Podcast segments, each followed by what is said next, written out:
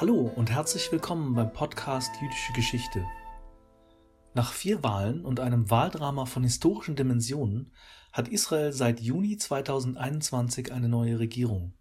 Der langjährige Ministerpräsident Benjamin Netanyahu musste seinen Sitz räumen und hinterlässt ein tief gespaltenes Land. Die neue Regierung wurde mit der denkbar kleinsten Mehrheit von 60 zu 59 Stimmen gewählt. Sie besteht aus acht Parteien, die verschiedener kaum sein könnten. Von nationalreligiösen und säkularen Rechten über liberale und linke Kräfte bis hin zur islamisch-arabischen Partei Ra'am. Über den Prozess der Regierungsbildung sowie die Chancen und Herausforderungen der neuen Regierung diskutierten am 13. Juli 2021 der Politikwissenschaftler Professor Stefan Stetter von der Universität der Bundeswehr München und die Journalistin und Professorin Gisela Dax vom DAAD Center for German Studies und dem Europäischen Forum an der Hebräischen Universität von Jerusalem. Moderiert wurde die Veranstaltung vom Inhaber des Lehrstuhls für jüdische Geschichte und Kultur, Professor Michael Brenner. Wir wünschen viel Freude beim Hören. Ja, ich begrüße Sie alle zu unserer heutigen Veranstaltung, Nachwahlveranstaltung bzw. Nachregierungsbildung Veranstaltung äh, über die neue israelische Regierung. Ich darf ganz herzlich unsere Referenten und unsere Referentin begrüßen. Äh, und das sind ja wahrlich keine Unbekannten bei uns. Das betrifft sowohl Gisela Dax wie auch Stefan Stetter. Äh, Gisela Dax ist Professorin an der Hebräischen Universität in Jerusalem, wo sie am European Forum und dem DAD Center for German Studies lehrt und äh, im Fachbereich Medien- und Kommunikationswissenschaften tätig ist.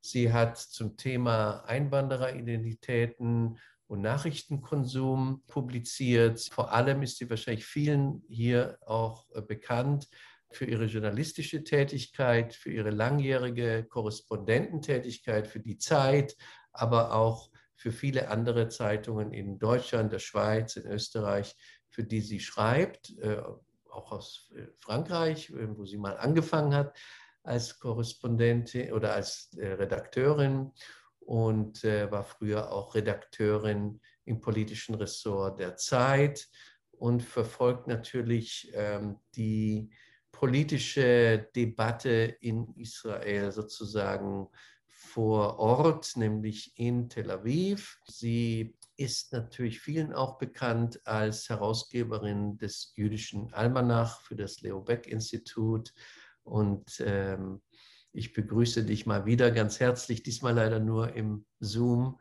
äh, im Internet. Äh, herzlichen Gruß nach Tel Aviv, Gisela Dax. Und ich freue mich auch sehr, sozusagen aus der Nachbarschaft in München, immer wieder Stefan Stetter begrüßen zu dürfen. Stefan Stetter ist Professor für internationale Politik und Konfliktforschung an der Universität der Bundeswehr in München und dort sind seine Schwerpunkte Theorien der internationalen Politik in der globalen Moderne, aber auch äh, Imperien, Kolonialismus, Postkolonialismus und vor allem der Nahe Mittlere Osten äh, und hier wiederum mit Schwerpunkt auch Israel äh, und äh, die Beziehungen zwischen e EU und Israel und Palästina. Das sind also seine Schwerpunkte. Er ist auch immer wieder in Jerusalem hat dort auch studiert äh, und an der London School of Economics und äh, lehrt seit 2008 an der Universität der Bundeswehr in München. Und ich freue mich sehr, ähm, euch beide wieder begrüßen zu dürfen. Und wir fangen, steigen am besten gleich ein es ist jetzt ungefähr ein Monat, ein äh, bisschen mehr, denke ich, dass die neue israelische Regierung äh, nach sehr, sehr vielen äh, Anläufen, vielen Wahlen im Amt ist. Und ich würde ganz gerne eure Einschätzung erfahren aus der jeweiligen Perspektive nach einer Zwischenbilanz der Regierung Bennett nach einem Monat. Ich fange einfach mit Tel Aviv an, mit Gisela Dax. Ja, also hier sind die Ferien, die großen Ferien, die begonnen haben und die Leute trotz einer vielleicht vierten Corona-Welle fahren jetzt in Massen wieder in die Ferien. Also das ist jetzt so eine Atmosphäre von äh, nach Corona, vielleicht ist man auch wieder davor, aber interessanterweise auch so eine Atmosphäre, würde ich mal sagen, von, ja, von Ruhe. Äh, das hat auch was damit zu tun, dass man eine andere Regierung hat, tatsächlich. Äh, Amos Oz hatte mal äh, über Netanyahu schon über die erste Kadenz damals von 96 bis 99 sich beklagt und gesagt, dass Netanyahu als Ministerpräsident wie so jemand wirkt wie ein Presslufthammer, der unter, der, unter dem Fenster Lärm macht und laut ist. Und das hätte man, und da hat man jetzt so das Gefühl, es ist einfach ruhiger geworden. Da ist etwas was leiser, es ist ein anderer Tonfall. Vielleicht auch eine, eine Art von Erschöpfung war wirklich da nach, nach so vielen Anläufen, nach vier Wahlen innerhalb von zwei Jahren, dass man jetzt endlich eine Regierung zusammen hat, wobei keiner genau weiß, äh, wie lange sie halten wird der Tonfall innergesellschaftlich, zumindest nicht in der Opposition, aber in den, in den acht Parteien, die hier da zusammen, sich zusammengerauft haben, so unterschiedlich wie noch nie, so divers wie noch nie eine Regierung, die da zusammensitzt, merkt man an der Atmosphäre einen neuen Tonfall. Und das hat etwas sehr, eben sehr Angenehmes, sehr Ruhiges. Das ist Pragmatismus, Kompromissbereitschaft. Es ist ein anderer Umgangston. Also wenn man auch diese Leute da zusammen sieht, hat man das Gefühl, man will sich wirklich redlich bemühen. Und jeder Partei ist eigentlich klar, dass man nicht alles erreichen kann, dass man also da über ganz viele, also ganz viel zurückstecken muss, damit man da zusammenhält. Äh, man ist, kann sich sicher sein, es wird nicht ohne Schwierigkeiten gehen. Die erste Testprobe hatte man bereits vor zwei, einer, einer Woche, als es eben da zu einer Abstimmung kam über äh, ja, Familienzusammenführung von Palästinensern, äh, die in Israel geheiratet haben. Und da gibt es ein Gesetz, das, geht seit, seit Mitte, seit 2003 äh, ursprünglich äh, erdacht als etwas, was man äh, äh, immer wieder verlängern müsste, als Notstandsgesetz gedacht, weil man damals sagte, aus Sicherheitsgründen muss man aufpassen, Leute nicht hereinzulassen, auch aus demografischen Gründen. Und eigentlich ein klassisches Gesetz für den Likud, der jetzt in der Opposition sitzt und die haben beschlossen, da werden sie dagegen stimmen. Also eine Opposition, die sagt, unsere Hauptaufgabe ist es, die Regierung wieder zu stürzen und eben nicht zu versuchen, ein Land äh, mitzuhelfen, in, zu meistern, also da ein, zu, oder äh, zu gestalten oder vor allem als Knesset-Abgeordnete auch die eigenen Wähler zu vertreten, auch wenn man in der Opposition sitzt. Äh, da bleibt die Frage, wie lange es halten wird. Also solche Tests werden weitergehen. Allerdings bei dem Abstimmungsverhalten, es ging 59 zu 59 aus mit zwei Enthaltungen. War interessant zu sehen, dass es, also im letzten Augenblick hatte sich da jemand noch plötzlich da umgestimmt. Aber dass sich die Leute auch da vorher geguckt hatten, geht es nicht gerade noch aus. Also da könnte man darauf zählen, dass es in der Zukunft also plötzlich auch aus der Opposition von, von arabischer Seite, die jetzt ja auch ein Teil der, der Abgeordneten Opposition, dass man da vielleicht man doch immer wieder mithelfen mit, mit könnte, wenn es brenzlig wird. Das muss man abwarten. Zu dem Reset, wie ich ihn nenne, im Augenblick gibt es jetzt keine großen Szenarien. Äh, äh, Yair Lapid als Außenminister, da hat man zum ersten Mal jetzt auch jemanden, äh, der wirklich als Außenminister auftritt. Also normalerweise unter Netanyahu hatte er die Außenpolitik eigentlich ganz alleine gemacht. Bei Lapid ist es anders, der gerade in Brüssel war. Also ein klares Signal zu sagen mit der EU, mit Europa, dass man vernachlässigt hatte, ein bisschen das einfach nicht als so wichtig galt, da wieder bessere Beziehungen machen will. Er hat gerade gesagt, im Augenblick steht es nicht an, ein, ein, eine Zwei-Staaten-Lösung, hat aber klar gemacht, dass er selber dafür ist. Äh, dann gibt es andere Entwicklungen, also äh, Regierungsminister äh, äh Regierungschef Bennett hat sich getroffen mit König Abdallah in Jordanien vor ein paar Tagen. Gestern oder heute hat er den türkischen Präsidenten Erdogan getroffen. Also es tut sich einiges, wo in vielen, ja, es, es tat sich auch einiges, kann man sagen, unter Netanyahu, also auch außenpolitisch, aber da waren die, die, die Gespräche oft auch in Europa kürzer. Äh, da tat sich auf anderer Ebene etwas.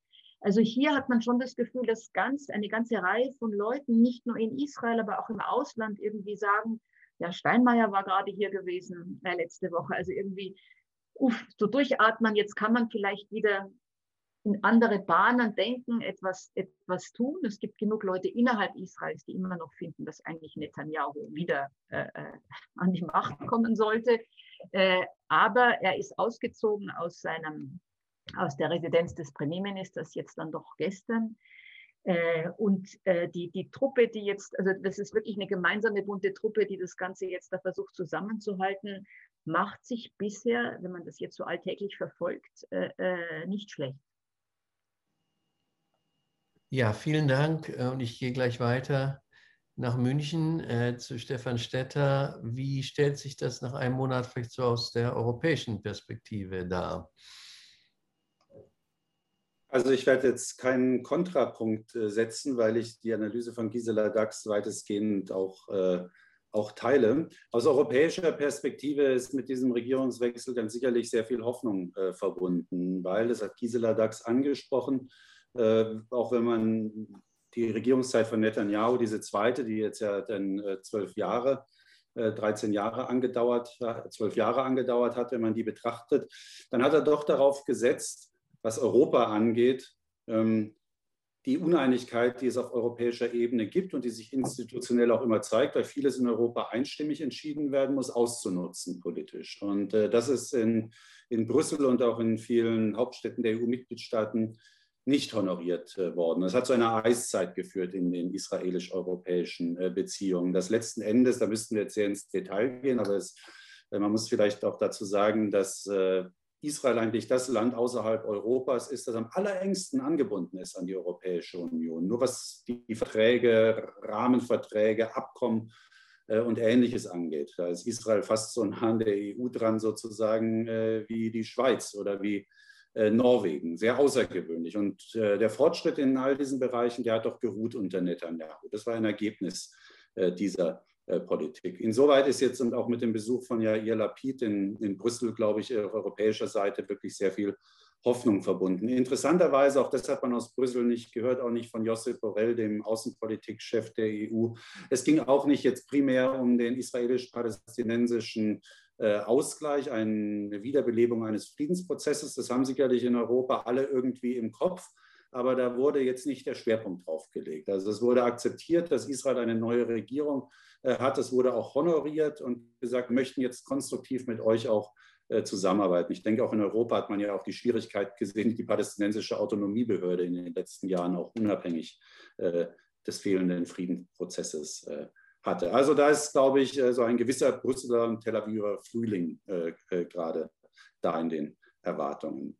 Vielleicht was diese Regierungsbildung angeht, äh, vielleicht äh, zwei, drei Stichworte auch noch. Ich glaube auch, also für mich war dieser Regierungswechsel jetzt am Samstag vollzogen, als, die, als der Möbelwagen in Belfort in der Residenz des Ministerpräsidenten war. Denn äh, einer der Gründe für diese vielen Wahlen war ja der Versuch von Netanyahu, den Korruptionsverfahren, den diversen, die ihm anhängen, immer wieder zu entkommen politisch zu mobilisieren, seine riesige Anhängerschaft und auch sein, sein, sein, sein, sein politisches äh, Talent in Wahlkämpfen zu nutzen, um durch immer neue Wahlen das eigentlich äh, zu verhindern. Und Teil dieser Korruptionsprozesse war ja auch diese, ja, diese Aneignung eigentlich auch der Regierungspräsidenz, das, das Amt des Ministerpräsidenten mit ihm und ja sogar mit seiner Familie, seiner Frau, seinem Sohn und so weiter ganz eng verbunden wird. Das war eine unschöne Sache, fand ich, und äh, das war schon in seiner ersten Regierungszeit in den 1990er Jahren so. Da hat, wurden, glaube ich, dann 30, 40 wertvolle Einzelstücke aus der Belfort-Residenz einfach mitgenommen, als er 1999 ausziehen musste. Das wurde dann irgendwie nicht weiter verfolgt, als Petitesse eingestellt. Aber diese, sagen wir mal, dieser, dieser, dieser doch etwas korruptive Umgang mit diesem Staatsamt, das war ein großes Problem. Und ich glaube, die Hoffnung an diese Regierung liegt neben diesem Relaunch, und da können wir jetzt ja ins Detail gehen, den es vielleicht auch in den Außenbeziehungen gibt, äh, dass die Außenpolitik Israels mehr ist als zum Republican National Congress eine gute Beziehung zu haben, sondern dass man gute Beziehungen in vielerlei Richtungen hat. Also Jordanien wurde gerade äh, schon äh, genannt äh, und, auch Europa nicht teilt, sondern einig mit Europa versucht, Schritte voranzugehen. Und auch nach innen, auch das Zusammenführen der israelischen Gesellschaft ist ein riesiges Thema, ist ja vielleicht sogar das Hauptthema, um das es erstmal für diese Regierung auch geht. Auch der Grund, warum Raham und Abbas Mansour dieser Regierung beigetreten ist. Also das sind große Themen. Und äh, ich habe eigentlich auch eine gewisse Hoffnung, dass dadurch, dass äh, diese dauernde Polarisierung um die Person Netanyahu weg ist, die er ja selber immer wieder speisen musste, äh, weil das sozusagen seine Garantie war, um an der Macht zu bleiben, dass das nun weg ist und äh, man sich auf diese Themen konzentrieren kann. Und wie immer ist Politik Streit um unterschiedliche Sichtweisen. Das ist auch konstruktiv und produktiv, sowohl innen- als auch außenpolitisch. Aber dass es diese Chance für so eine konstruktive Auseinandersetzung und Themen wieder gibt, würde ich schon sagen, Bennett macht einen sehr professionellen Eindruck, fast einen versöhnerischen. Also er nimmt dieses Amt irgendwie auch äh, sehr professionell an, so der erste Eindruck. Ich denke auch, dass mit Jair Lapid da jemand sehr Starkes auch hinter ihm steht, ein, großer Gewinner auch dieser letzten Wahlen und der Koalitionsverhandlungen. Und Lapid führt ja auch eine Partei an, die sehr gut organisiert ist, auch sehr stark auch persönlich auf ihn ausgerichtet ist. Aber ich glaube, da sind viele Leute in dieser Regierung, die nicht nur, das wurde anfangs gesagt, das Interesse haben, was die zusammenschweißt, ist, dass Netanyahu nicht mehr drankommt, sondern jeder von denen hat ja auch eine eigene politische Agenda. Die möchten auch in fünf oder sieben Jahren noch an wichtigen Stellen sein. Also da gibt es, glaube ich, ein starkes Eigeninteresse auch in dieser Regierung zusammenzuarbeiten. Die wichtigen Themen, wie in jeder Regierung, ist ein Haushalt, ein Budget erstmal hinzukriegen. Das wird dieses Jahr sicherlich eine ganz große Frage sein, an der sich dann auch entscheidet, ob diese Regierung, äh, sage ich mal, vier Jahre oder drei Jahre zumindest äh, hält. So vielleicht mein erster Blick auf diese. Ja, vielen Dank, äh, Stefan. Ähm, ich gehe nochmal zurück nach, zu Gisa Dax, nach Tel Aviv. Ähm, wir haben es ja gerade gehört und wir wissen es ja, es ist eine sehr bunt zusammengemischte Regierung. Äh, da sind acht Parteien vertreten von äh, Bennets äh, Partei, die ja eigentlich auch Siedlerinteressen vertritt, bis hin zu den linken Parteien in Israel und einer arabischen Partei. Ähm, ich frage mal so, wie ist das eigentlich für die, also ich meine, in Deutschland, wenn man so die Zeitung oder die Süddeutsche da ist ja oft, äh, Bennett wird ja als dann, da kommt dann oft die Etikettierung Ultranationalist oder sowas ähnliches. Also er hat natürlich eine Partei vertreten, die auch auf den Grafiken eher immer rechts vom Likud zu finden ist.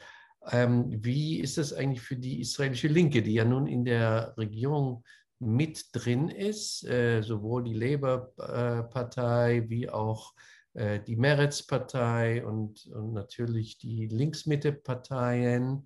Ähm, wie ist das so für die israelische Linke jetzt ähm, in einer Regierung von einem Ultranationalist, wie er in, im Ausland zumindest bezeichnet wird, zu sein.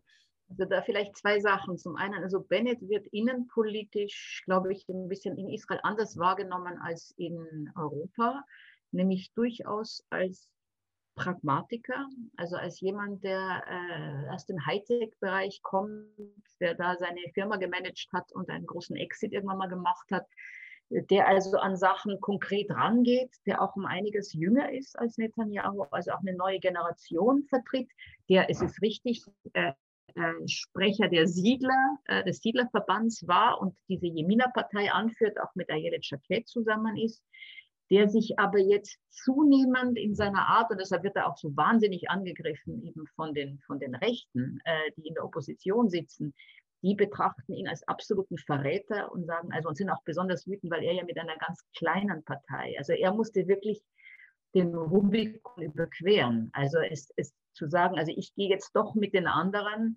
äh, die, um Netanyahu auch damit wegzukriegen, aber auch um vielleicht dem Land wieder andere Perspektiven zu geben. Also da hat er wirklich also sehr mutigen Schritt getan. Es ist auch interessant zu sehen, wie er sich gegenüber Netanyahu jetzt verhält, weil Netanyahu kein gutes Haar an ihm lässt und in einer Rede gestern auch wieder, also gegen ihn da in der Knesset, also die Anwürfe in der Knesset, die Art zu reden, das war auch schon bei der Einführung von Bennett sehr klar, wie er da angegangen worden ist.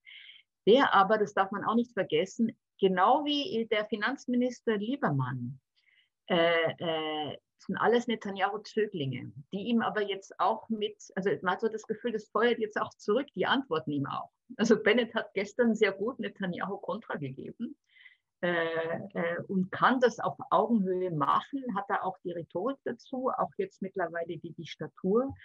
Das wird ganz interessant zu sehen, wie, wie Bennett sich tatsächlich da entwickeln wird. Also eben auch politisch, äh, äh, wo er da genau stehen wird. Im Augenblick mussten vor allem, das muss man schon sagen, also erstens hat Bennett schon einmal mit Lapid zusammengearbeitet. Die waren beide schon mal gemeinsam in einer Regierung unter Netanyahu gewesen.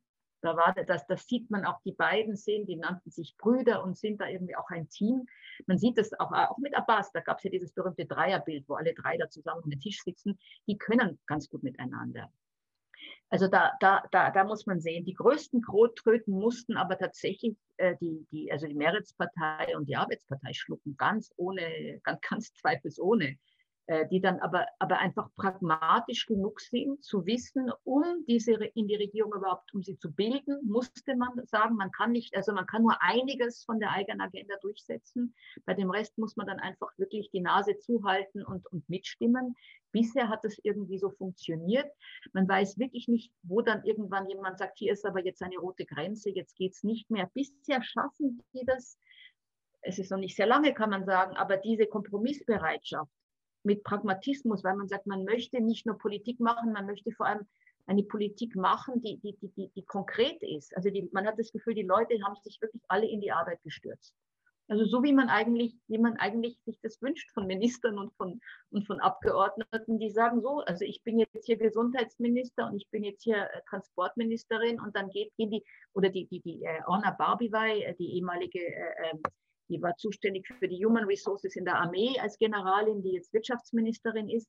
Also wenn man die dann auch zuhört im Radio, äh, wenn sie da täglich interviewt werden, also was, wie sie reden, das sind keine politischen Slogans, die man wirklich so gewöhnt war, von, wirklich von der, von der bisherigen Regierung. Das war ganz viel Slogans und Politik. Und jetzt wird es wirklich einfach wieder mehr inhaltlich. Also, da, wo, also der große Vorwurf an Bennett ist es zu sagen, was eine so kleine Partei und, und Regierungschef ist völlig fast, fast schon äh, äh, nicht konstitutionell, verfassungswidrig, was natürlich so nicht stimmt, weil es geht. Aber das macht die anderen halt wahnsinnig und sagen, ja, und er ist kein Staatsmann, es ist richtig, man hat es mit einem Team zu tun. Das ist ein völlig, andere, völlig anderes Konzept von Politik. Ein ganzes Team arbeitet da auf der einen Seite und vorher hatte man eine, eine One-Man-Show. Also das ist etwas anderes und das muss sich einspielen, aber rein vom, vom, also vom, vom Visuellen, wenn man die, die, Körpersprache sich anschaut, wie die miteinander reden, äh, äh, wie, sie, wie sie nach außen sich kommunizieren, macht einem das wirklich Hoffnung für, für Politik wieder, so eine Rückkehr an, an, ganz, an ganz pragmatische, konkrete Politik. Es erinnert einen wieder, warum eigentlich Politiker gewählt werden. Und vielleicht noch etwas, was man immer wieder vergisst. Zum ersten Mal, äh, sind auch seit langem, es gab es, gab es eigentlich nur zweimal in ganz kurzen äh, Wahlperioden, in ganz kurzen äh, Regierungsperioden, dass keine ultraorthodoxe Partei in der Regierung, an der Regierung beteiligt ist. Also auch das macht es für Bennett sicherlich in mancher Hinsicht dann doch wieder leichter. Also er ist zwar verortet in einer sehr national, also in einer nationalreligiösen Partei, also Siedlerpartei kann man da auch sagen. Auf der anderen Seite gilt für ihn natürlich das Gleiche wie für Lapid, ist zu sagen, also er, es wird in der Zeit jetzt wahrscheinlich nichts annektiert werden, aber halt äh, äh auch nichts aufgegeben werden an, an, an, an Siedlungen. Äh, aber zu sagen, das ist der Deal. Also man kann nur so viel durchbringen und machen. Dafür müssen die anderen bei anderen Sachen Zugeständnisse machen. Und in der Zwischenzeit versucht man das Land wieder. Budget wurde gerade angesprochen, äh, viele offene Posten, die besetzt werden mussten, also Diplomaten, äh, äh, die, die im Ausland besetzt werden mussten. Auch hier, also all das, was eigentlich auch brachgelegen war, nicht nur wegen Corona, auch wegen vier Wahlen. Also wenn man zwei Jahre lang immer noch Wahlkämpfe hat, da, da kann nicht sehr viel passieren.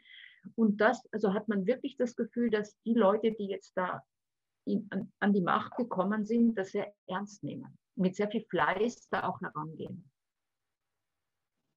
Ja, ich, ich sehe schon die ersten Fragen. Fangen wir doch gleich an. Äh, die erste Frage ist, bei welchen politischen Punkten könnte es in dieser doch recht fragil wirkenden Regierung zu Streit kommen, der ein Fortbestehen gefährden könnte? Sagen wir, Stefan, möchtest du da? Ja, gerne. Gisela kann ja dann auch äh, ja. Danach kommen. Ich äh, denke, also ich bin gar nicht so sicher, ob das mit fragil so sagen kann. Natürlich spricht eine Regierung, die ideologisch so divers ist, aus acht Parteien besteht. Äh, es ist natürlich naheliegend, von Fragilität zu sprechen. Zumal es ja auch ein politisches Interesse gibt, wie Gisela Dax gesagt hatte, der neuen Opposition sozusagen immer zu sagen, die ist eigentlich illegitim und kann nicht funktionieren, diese Regierung. Das ist irgendwie klar. Aber äh, ich glaube, die all diese Akteure, auch, äh, teilweise ja wirklich auch aus, aus Netanyahus äh, äh, Stall sozusagen kommt, wie, wie Bennett äh, und Liebermann als Bürochefs und ähnliches, und auch Gideon Saar kann man da nennen, der, der den Likud dann verlassen hat, Also man muss sich mal in die Position dieser, dieser, dieser Politiker versetzen, jetzt auch mit dieser Polarisierung. Ein Weg zurück wird da wahnsinnig schwierig. Die sind darauf angewiesen, dass das Ganze ein Erfolg wird für ihre politische Karriere. Bei Bennett sagen dann einige, okay, äh, der sieht das eher vielleicht wie ein Projekt, der kann in sieben Jahren dann auch wieder aufhören, Politiker zu sein. Aber ich würde insgesamt sagen, dass es doch ein starkes Interesse erstmal an dieser, an dieser, an dieser Regierung ähm, ähm, auch gibt. Streitpunkte, ich habe es vorhin schon genannt, ich, äh, also das, ein Budget zu machen, ein Haushalt. Der letzte reguläre Haushalt in Israel ist aus dem Jahre 2018. Seitdem hat Israel keinen regulären Haushalt. Das heißt, viele Grundsatzfragen, Grundsatzentscheidungen müssen politisch neu geregelt werden. Und das wird sicherlich, das wird sicherlich Sprengstoff äh, bieten. Andererseits bei acht Parteien auch viele Chancen für Kompromisse. Das weiß man aus der Politikwissenschaft, dass man da natürlich auch sehr gut Pakete schnüren kann. Äh, in diesen Fragen. Ja, wahrscheinlich auch sogar, weil es klingt schon in der zweiten Frage an, mit den Ultraorthodoxen. Jetzt hat Liebermann da ja etwas äh, Sachen eingeschränkt, bestimmte Sozialleistungen für ultraorthodoxe äh, äh, Männer, die nicht erwerbstätig sind äh, und so weiter. Aber es wird sicher auch in dieser Regierung nicht so gehen, dass die total auf Kosten der Haredim Politik machen wird. Auch dort wird sicher der Versuch gemacht werden, einen Ausgleich zu machen. Ein Streitpunkt für die für Raham scheint mir ganz sicher zu sein, das ist ein großes Problem. Mansur Abbas muss und möchte seiner Wählerschaft einen Erfolg zeigen. Das heißt, er reagiert sehr sensibel darauf, wenn Bennett oder irgendjemand anders mit den anderen arabischen Parteien spricht. Und dieses Sprechen wird wahrscheinlich nötig sein, weil es in dieser knappen Koalition, die ja über nur eine ganz minimale Mehrheit verfügt, immer wieder der Fall sein wird, dass man Stimmen auch aus anderen politischen Lagern äh, mal braucht. Also da würde ich da würde ich die Fragilität sehen. Das erfordert ein Riesenmanagement. Und deswegen ist dieser Punkt, denke ich, so wichtig.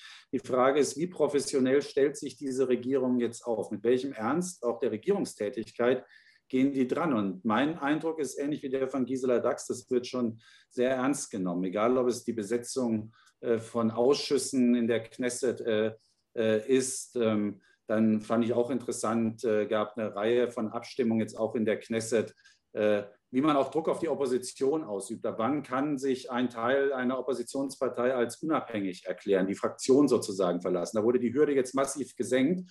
Äh, was es leichter macht, denken wir so an Likud oder so, wenn da Leute sind, die nicht einverstanden sind, dass die sagen, okay, dann verlassen wir jetzt die Likud-Fraktion und ähnliches. Also da, das sind dann solche institutionellen Gefechte, die, die letzten Endes laufen. Aber hier würde ich also in dieser Frage würde ich, würde ich auf jeden Fall Streitpunkte sehen. Der Klassiker, dass es jetzt den Riesenfriedensprozess gibt, der dann zur Spaltung führt, weil die einen äh, Zwei-Staaten-Lösung oder Ein-Staaten-Lösung wollen und die anderen eine Annexion, das steht erstmal nicht auf der politischen Tagesordnung. Das heißt, da würde ich mal die nächsten zwei Jahre äh, nicht erwarten, dass äh, da jetzt äh, irgendein Druck auf diese Regierung äh, kommt.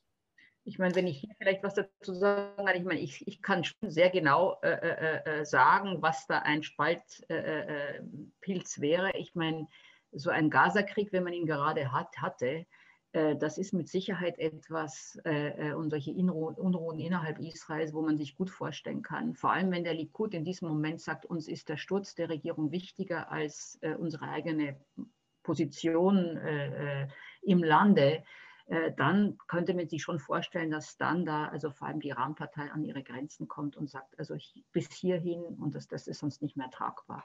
Also sowas, so ein, ein, ein, ein Rerun von den Ereignissen, wie man sie jetzt vor kurzem hatte, auch um die Al-Aqsa-Moschee und so etwas herum, das könnte ich mir vorstellen, da könnte die Regierung durchaus daran zerbrechen. Also bei solchen, bei solchen Ereignissen, wo es einfach dann also irgendwann gibt es rote Linien. Äh, bei dem, bei dem, ja, solange das jetzt irgendwie, solange die Hamas da auch Ruhe, ich meine, auch das ist interessant, auch die Gelder an die Hamas sind überwiesen worden, allerdings diesmal nicht in Koffern mit Geldscheinen, sondern an Bankkonten. Also was auch anscheinend so geht, was bisher ja immer dann äh, andersrum gegangen ist. Also da gibt man natürlich der Hamas wieder sehr viel Macht dazu. Äh, aber äh, es ist natürlich auch eine, eine, eine jetzt Form der Politik, wo man versucht, ein bisschen Gazastreifen auch ein bisschen wenigstens zu lockern, da die Bedingungen, äh, was man da hört. Und wie gesagt, also Gelder sind hineingeflossen.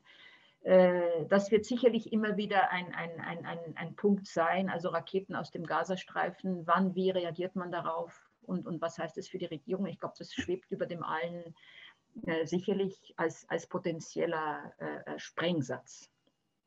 Und äh, damit kommen wir gleich zu der zweiten Frage, die durchaus damit zu tun hat, nämlich wie hoch die Wahrscheinlichkeit ist, dass eventuell auch ultraorthodoxe Parteien sozusagen aus Eigeninteresse sich der Koalition anschließen. Also wenn ich da gleich weitermachen kann, also zum einen gibt es da durchaus Verbindungen, also Benny Ganz zum Beispiel ist jemand, der da ganz gute Beziehungen hat, wo man immer sagt, er kommt selber aus einem ultraorthodoxen, also aus einem religiösen Haus und hat da Zugang. Äh, ich, also so wie sie sich, also theoretisch ja, äh, praktisch äh, bin ich mir da nicht so sicher. Äh, denn dies haben, also, diese, diese, also eine der Stärken von Netanyahu war es wirklich gewesen, irgendwie die, die, die, die Ultraorthodoxen, die ja über viele Jahrzehnte eigentlich das Zünglein an der Waage waren bei Regierungsbildung und sowohl mit, den, mit, mit links wie auch mit rechts zusammengegangen sind. Äh, das hat sich irgendwie unter Netanyahu geändert, der irgendwie die, der, die, der die Haredim fest auf dem rechten politischen Lager mit ihm verbunden quasi verankert hat.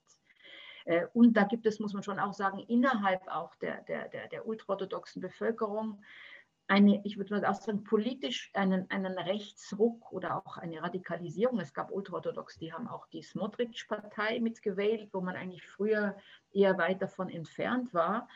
Äh, also ob da, so, also ob die sagen, also wenn wir jetzt aus ganz pragmatischen Gründen einfach Gelder brauchen oder versuchen, da für uns auch Vorteile äh, uns zu erdenken, auszuschließen ist es nicht. Aber ich würde mal sagen, im Augenblick steht es jetzt nicht groß an. Es gibt da eher jetzt Wut natürlich auf Liebermann, äh, der sowieso ein rotes Tuch da ist, mit, mit anderen, mit seinem säkularen Denken für die, für die, der, die auch für die russischen Einwanderer mitsteht.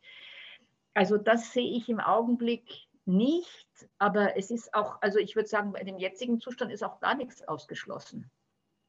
Äh, ob die allerdings in so einem Kriegsfall jetzt da gerade dazu äh, da, damit einspringen, wo, wo wirklich die Leute gut drin sind, ist, glaube ich, in diesem, in diesem per persönlichen Gesprächen, Austausch. Also da äh, bekommt Bennett auch sehr gute Noten, der wirklich den, den seinen Partnern das Gefühl gibt, Partner zu sein, der ihnen zuhört, der sich Zeit nimmt, der, also ich kann das auch nur da, weil ich das gehört habe, äh, so wiedergeben, der sehr genau weiß, dass seine linken Partner eben sehr viele Kröten schlucken mussten äh, und der da sehr viel Rücksicht auch wieder nimmt und das versucht wenigstens zu kompensieren durch sehr viele zu, persönliche Zuwendung, sage ich jetzt einmal so. Also vielleicht funktioniert sowas auch mit, mit, mit ultraorthodoxen Parteien oder einer davon, was die, was die Regierung vielleicht dann im, im Notfall retten könnte. Mhm.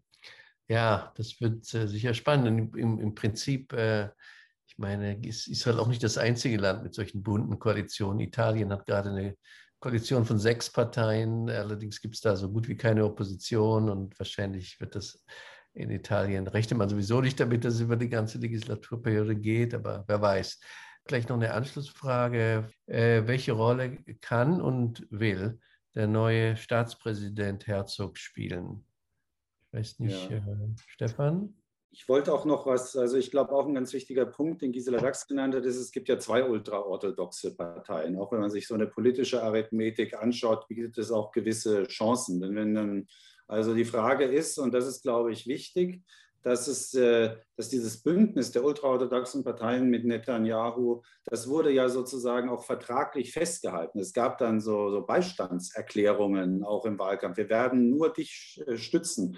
Wir werden mit niemand anderem verhandeln. Das heißt, die haben sich, die ultraorthodoxen Parteien haben sich sehr, sehr eng äh, angeschweißt sozusagen an, an Netanyahu. Ja? Und da wieder loszukommen, das wird definitiv Zeit brauchen. Ich würde nur sagen, also zumindest historisch betrachtet, äh, würde es mich jetzt überhaupt nicht wundern, wenn die ultraorthodoxen Parteien dann irgendwann sagen, okay, wir lassen uns dann doch auch auf was ein. Also das muss nicht gleich die Koalition sein. Was ich zuerst erwarten würde, ist, dass sie in Haushaltsverhandlungen einbezogen werden, dass sie da Forderungen stellen, dass äh, politische Kompromisse auf der Ebene äh, gefunden, äh, gefunden werden. Ja, das ist, glaube ich, äh, das, was man erstmal erwarten kann. Und was dieses Bündnis an Netanyahu angeht, vielleicht werden wir es heute jetzt nicht so vertiefen können, aber man sollte nicht vergessen, auch wenn er jetzt Oppositionsführer ist und äh, da auch sehr, sehr lautstark eben jetzt auftritt, dass die Gerichtsverfahren ja jetzt noch laufen. Und äh, ich bin jetzt gar nicht sicher, aber im September, glaube ich, äh, geht die nächste Runde weiter. Und die Vorwürfe sind ja jetzt nicht aus der Welt, sondern äh, das ist jetzt voll im Gange. Und jetzt ist er nicht mehr unter dem sozusagen dem Immunitätsschutz seines Amtes. Also das wird eine spannende Sache werden. Äh, sein Vorgänger Ehud Olmert ist im, ist im Gefängnis gewesen. Also wie das ausgeht, ich bin jetzt kein Jurist, mag ich mir jetzt nicht anmaßen zu sagen, aber das wird noch ein großes Thema werden, da bin ich mir eigentlich ziemlich sicher. Weil, Entschuldigung, weil, weil, weil, wir das gerade ansprechen, da passt natürlich Herzog ganz gut mit hinein. Ich meine, der, die, die Person, die das möglicherweise in der Hand hätte, und mhm. das würde auch dafür sprechen, dass Netanyahu auch wirklich Herzog lieber haben wollte als Präsident, als eher der Frau, die ihm zwar vielleicht politisch näher gestanden haben möchte, aber äh, möge, aber äh, äh, Herzog als gewiefter auch Jurist äh, und äh, Präsident, der es in, in, dessen Macht es stünde, möglicherweise eine Amnestie irgendwann auszusprechen, äh, wenn sie denn nötig wäre. Also das ist nicht völlig auszuschließen. Äh, das wäre eine, eine Geste zu sagen, na gut, Netanyahu hat einiges in seinem, in, also dass man einen Ausgleich zum Beispiel findet oder, oder ähnliche Konstellationen in der, in der, bei diesem Prozess. Es gibt Juristen, die sagen, es ist eigentlich schon viel zu spät, es geht gar nicht mehr, aber äh, dass man sagt, Netanyahu hat doch einiges in seinem, in seinem Leben als Premierminister hier geleistet. Man macht, gibt ihm eine Möglichkeit, da äh, abzutreten von der Bühne, auch dann nie wieder zurückzukommen als Premierminister, was er im Augenblick ja noch zumindest ankündigt, dass er das vorhat, äh, äh sich an den Platz wieder da zurück zu lassen und da zurückzukommen. Das ist zumindest eine Option. Ich meine, dass, dass, dass, dass äh, Yitzhak Herzog, Herzog jetzt Präsident ist, ist insofern interessant, weil er halt dadurch auch noch Verstärkung hat. Also er ist halt jemand, der mit der Arbeitspartei eng verbunden ist, Mitglied ist, der, der, der Chef der Arbeitspartei war und dass man halt jetzt auch an dieser Stelle jemanden hat, der eher das andere Lager damit vertritt. Und das macht es natürlich, also jetzt auch nochmal dann in der Kombination Lapid, der ins Ausland fährt, Herzog, der Israel vertritt. Es ist einfach wieder mal, also seit langem ein doch ein anderes, ein anderes Israel, äh, das also in den offiziellen Stellen dafür sitzt, da sitzt. Ja. Wobei gerade auf dem Präsidentenstuhl ja auch vorher ein sehr populärer, auch im Ausland populärer äh, nicht, also nicht unbedingt politisch, nicht, nicht, unbedingt politisch, ne? wenn man, also die, das war das Interessante bei Rivlin, also bei seinen hm. politischen Ideen, das war dann schon etwas äh, ja. Herzog. Aber interessant. Nolens, wenn ich das, also bei Rivlin ist ja auch Nolens Volens ein Hauptpunkt der Tätigkeit eines israelischen Präsidenten, also eines TIS, das ist ein wichtiger Punkt, absolut richtig, ja.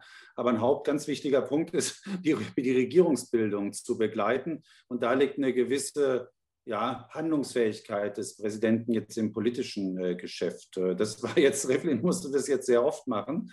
Äh, mhm. und würde ich sagen, hat er innenpolitisch auch eine sichtbare Rolle gespielt. Ähm, jetzt würde man mal davon ausgehen, dass Herzog das jetzt erstmal nicht hat, diese Aufgabe. Aber das, äh, wie gesagt, es hängt davon ab, ob diese Regierung jetzt hält. Aber das wäre sicher ein Punkt, wo ein israelischer Präsident auch immer sichtbar wird. Aber er ist ja auch deutlich jünger, auch vom Selbstverständnis. Also er kommt, er ist ja ist, ist also beinahe adlig mit seinem Vater, Großvater.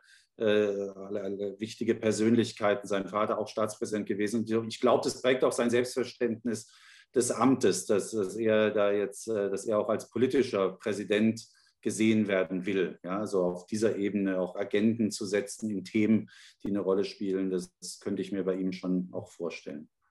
Ja, er ist aber auch vor allem angetreten, also um zu sagen, also diese, für dieses heilende Element der israelischen Gesellschaft, eben nach diesen langen Zeit der Polarisierung, also wirklich von, von gesellschaftlichen tiefen Gräben, ideologischen Gräben und von sehr viel ja, Unmut und Zorn und bis Hass in die verschiedenen Gruppen hinein. Und da, glaube ich, ist er ein, durchaus eine ideale Figur, weil er einfach vielleicht auch, das hat man ihm in der Vergangenheit eher zum Vorwurf gemacht, als Politiker da eben eher ein bisschen ja, schwach auftritt, also eben nicht dieses Durchsetzungsvermögen da hatte, aber das ist vielleicht genau das, sah man mhm. auch bei der Wahl, dass, dass er eigentlich da äh, parteiübergreifend äh, äh, konsensfähig war und ist. Und das ist er wurde ja mit der größten Mehrheit bisher ja. zum israelischen Staat, was in diesen Zeiten auch wiederum erstaunlich Und auch das Verhältnis zur Diaspora natürlich, für das er ja auch durch sein vorheriges Amt steht, wo auch äh, viel äh, Diskussions- und Reformbedarf äh, da ist, würde ich sagen. Ja, also da, ja wir hatten ihn sogar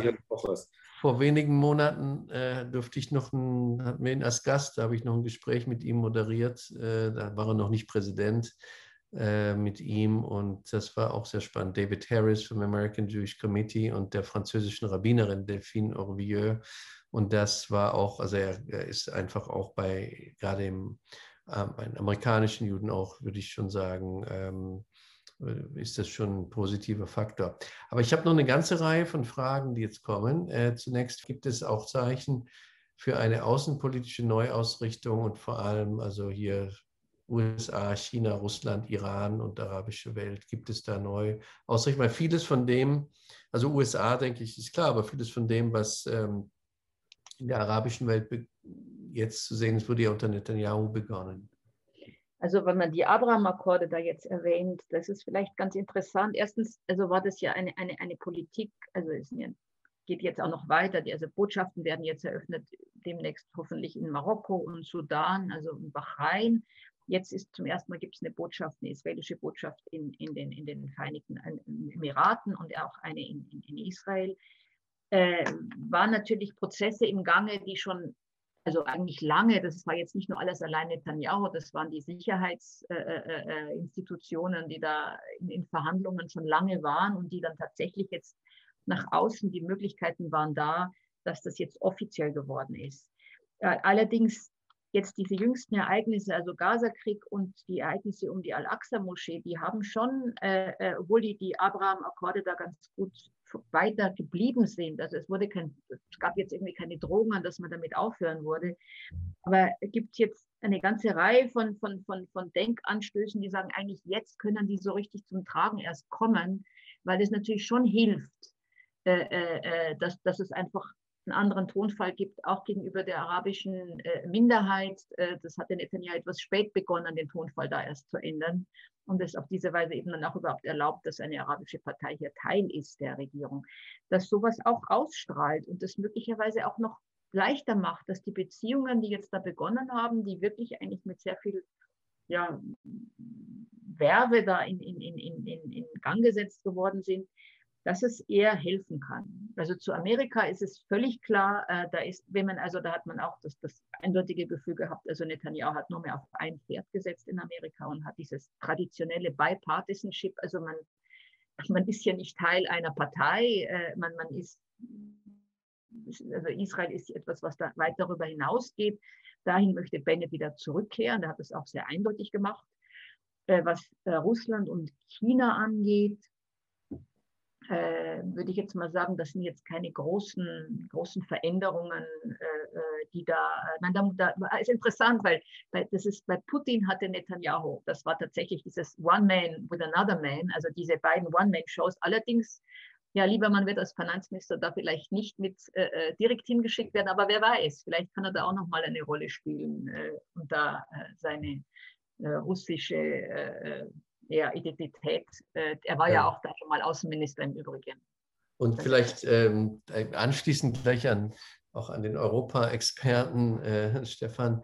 Äh, es, gibt, es gab ja auch sehr gute Beziehungen zwischen Israel und äh, Ungarn zum Beispiel, eine Regierung, die ja äh, nun äh, nicht nur sehr rechtsstehend ist, sondern auch des Antisemitismus oft beschuldigt würde. Und da, glaube ich, könnte es Unterschiede geben, auch weil natürlich auch äh, gerade was die Familiengeschichte zum Beispiel Jair Lapid betrifft, gibt es vielleicht andere Sensibilitäten, aber vielleicht täusche ich mich auch. Aber äh, Polen ist sowieso ein bisschen problematisch, äh, aber das sind Länder, die, also ich sage mal Länder, die sehr rechtsgerichtete Regierungen haben, auch Brasilien, Philippinen, die ja ähm, mit Netanyahu ziemlich gute Beziehungen hatten und Netanyahu hatte da auch keine Annäherungsprobleme. Äh, sieht man da vielleicht Veränderungen, wenn ich das anschließen darf? Also das glaube ich auf jeden Fall. Der Netanyahu hat ja ein politisches Modell gehabt oder er hat es vielleicht sogar gewisserweise mitkultiviert, dass auch Trump, gewisserweise auch Johnson, Bolsonaro hattest du genannt und so weiter, nutzen. Bei manchen ist es ganz klar, also sind die sozusagen in einem rechtsextremen Spektrum, wie in, wie in Polen oder in Ungarn. Dann kommt in Polen auch noch diese Shoah-Gesetzgebung dazu, wo man sich fragt, wie kann ein israelischer Ministerpräsident sowas eigentlich äh, äh, mittragen oder auch die Kampagne gegen Soros und so weiter. Aber generell ist dieses ganz starke Polarisieren einer Gesellschaft, diese One-Man-Show, dieses äh, dieses auch äh, mit, äh, mit, mit, mit, äh, mit Benachteiligungsgefühl Wähler zu mobilisieren, etwas, was, was, was Netanyahu eint mit diesen anderen Akteuren. Und was ich als sehr schädlich empfinde, definitiv für demokratische Gemeinwesen und auch für die internationalen Beziehungen insgesamt. Und da würde ich schon jetzt, da würde ich schon eine Abkehr sehen. Also es ist schon ein deutliches Statement, dass Yair Lapid da nach Brüssel äh, gefahren ist. Und das heißt nicht, dass man mit der EU in allem einer Meinung sein äh, wird. Das war auch in der Vergangenheit nicht der Fall. Aber es gibt so viele gemeinsame äh, Interessen und auch Themen, die, die, die Europa und Israel verbinden, dass man da sehr, sehr viel machen kann. Aber dieses Teilen ganz systematisch der EU, diesen Versuch, der auch nur begrenzt geklappt hat. Ja, die EU hat ihre Beziehung zu Israel auf Eis gelegt. Das würde ich, das würde ich nicht erwarten. Wichtig in der Außenpolitik sind diese persönlichen Bande. Das hat Netanyahu zu bestimmten Akteuren stärker gepflegt als zu anderen. Das würde ich auch bei Bennett oder Lapid durchaus erwarten. Also dieses, äh, dass da sich persönliche Beziehungen auch herausbilden. Das andere, was ganz wichtig ist, ich glaube, es ist vorhin auch schon angesprochen worden, Netanyahu ja am Ende der war ja Minister für, für sechs oder sieben Ressorts. Das äh, ist vollkommen unglaublich, inklusive für das Außenministerium, also State Department, eine der wichtigsten Ministerien, die Staaten überhaupt haben. Und das liegt brach. Ja, also Botschafterposten äh, wurden genannt. Auch die Funktionsweise dieses Auswärtigen, des israelischen äh, Auswärtigen Dienstes, der muss wieder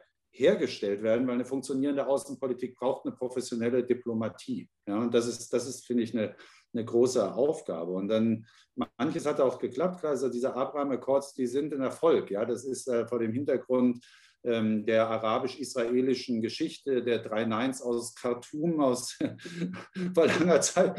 Und so ist es natürlich eine Riesenveränderung, aber A muss das Ganze mit Leben noch gefüllt äh, werden. Äh, es muss auch weitergeführt äh, werden und dazu braucht man auch einen außenpolitischen Stab und nicht nur so Foto-Opportunities, dass der Regierungschef dann nach Abu Dhabi oder so fliegt und dann Foto macht. Also und dafür würde ich mir eigentlich eine Menge auch versprechen, dass da jetzt ein sehr professioneller Außenminister ist. Und die wollen ja auch wechseln, also wenn es dazu kommt, dann wechseln ja Bennett und Lapid in, ihren, in ihren Ämtern nach zwei Jahren. Schauen wir mal, wie die zwei Brüder das dann, das dann äh, das dann äh, gestalten. So, ich nehme jetzt die nächste Frage. Welche Chancen seht ihr für Fortschritte in den innerisraelischen jüdisch-arabischen Beziehungen unter dieser Regierung? Also nicht die Palästinenser in den besetzten Gebieten, sondern in Israel. Naja, also das, das, die, die, die Ereignisse, äh, die inner, also die innerarabisch-jüdischen Spannungen und vor allem dann also diese Mobs, die da aufeinander losgegangen sind, äh, schon stärker von arabischer Seite auf jüdischer Seite, aber es gab es auch in die andere Richtung. Die würde ich sagen, die waren schon wie ein Schock, also dass man das innerhalb Israels so hatte. Äh, interessant war, dass man in der Zeit war ja Bennett es auch, auch gewesen, der gesagt hat, also äh, ich gehe jetzt nicht, ich, äh, ich, ich bleibe jetzt doch der, auf der Rechten, ich schere aus aus dem, aus dem geplanten Bündnis mit Lapid. Äh, und es war irgendwie klar unter dem Druck der Ereignisse, das geht gar nicht ganz anders. Und dann kam es eben tatsächlich zu dieser Wende relativ schnell.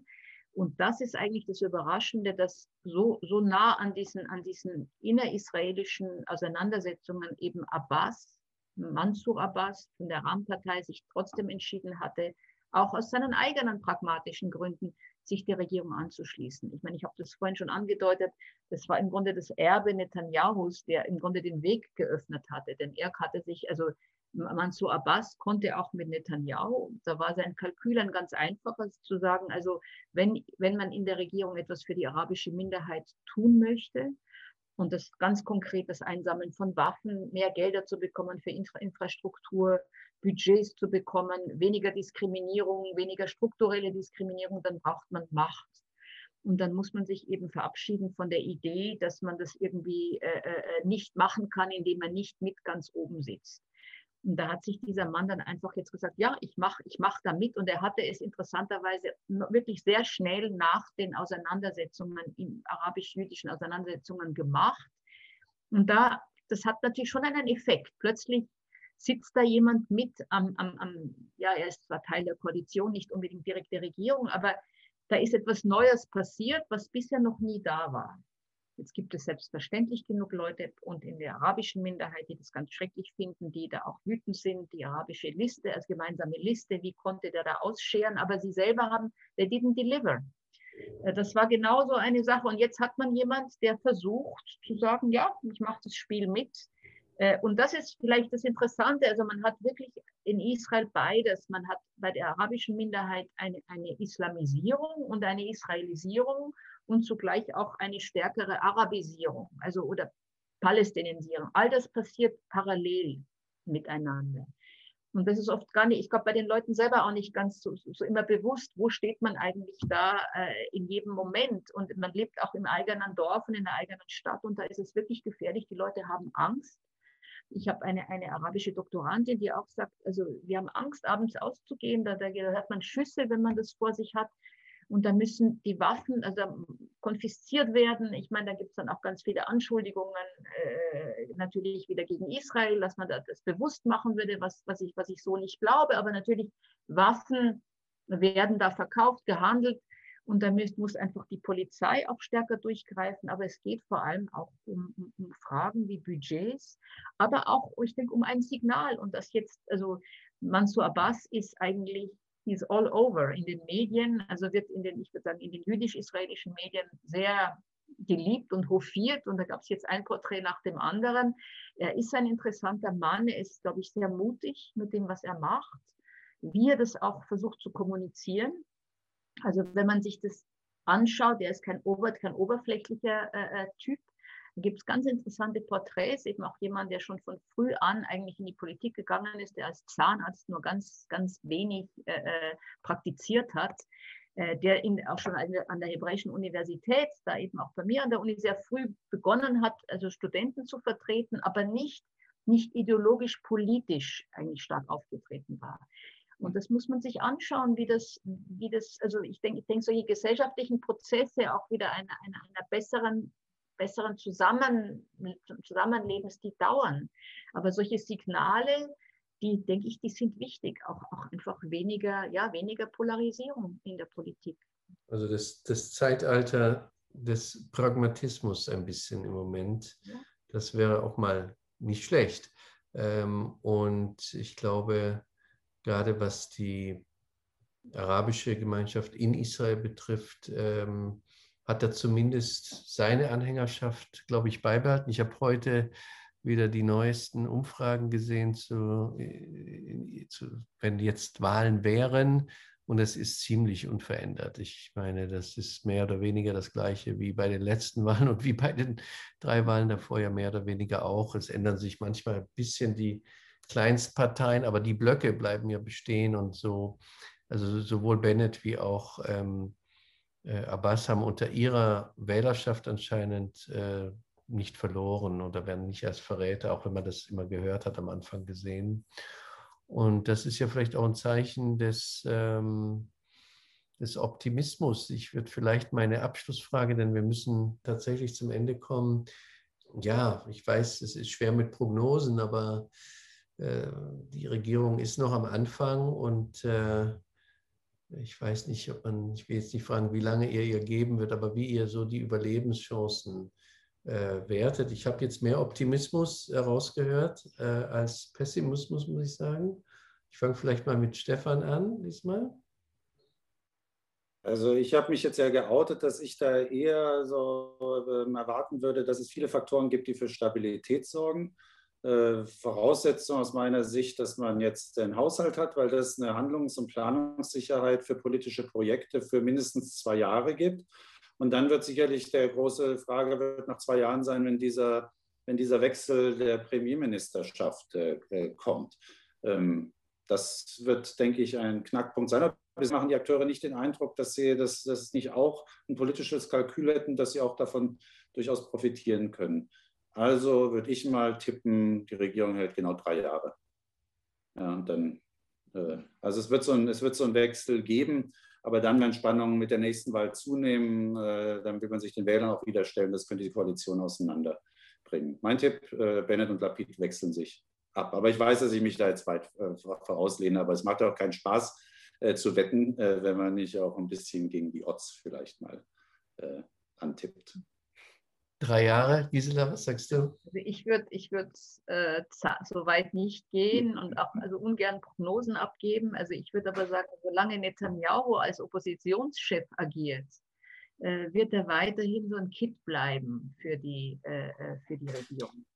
Äh, wäre er nicht mehr da, was durchaus im Falle des Prozesses da passieren kann, dann könnten sich ganz andere Szenarien sehr schnell ergeben.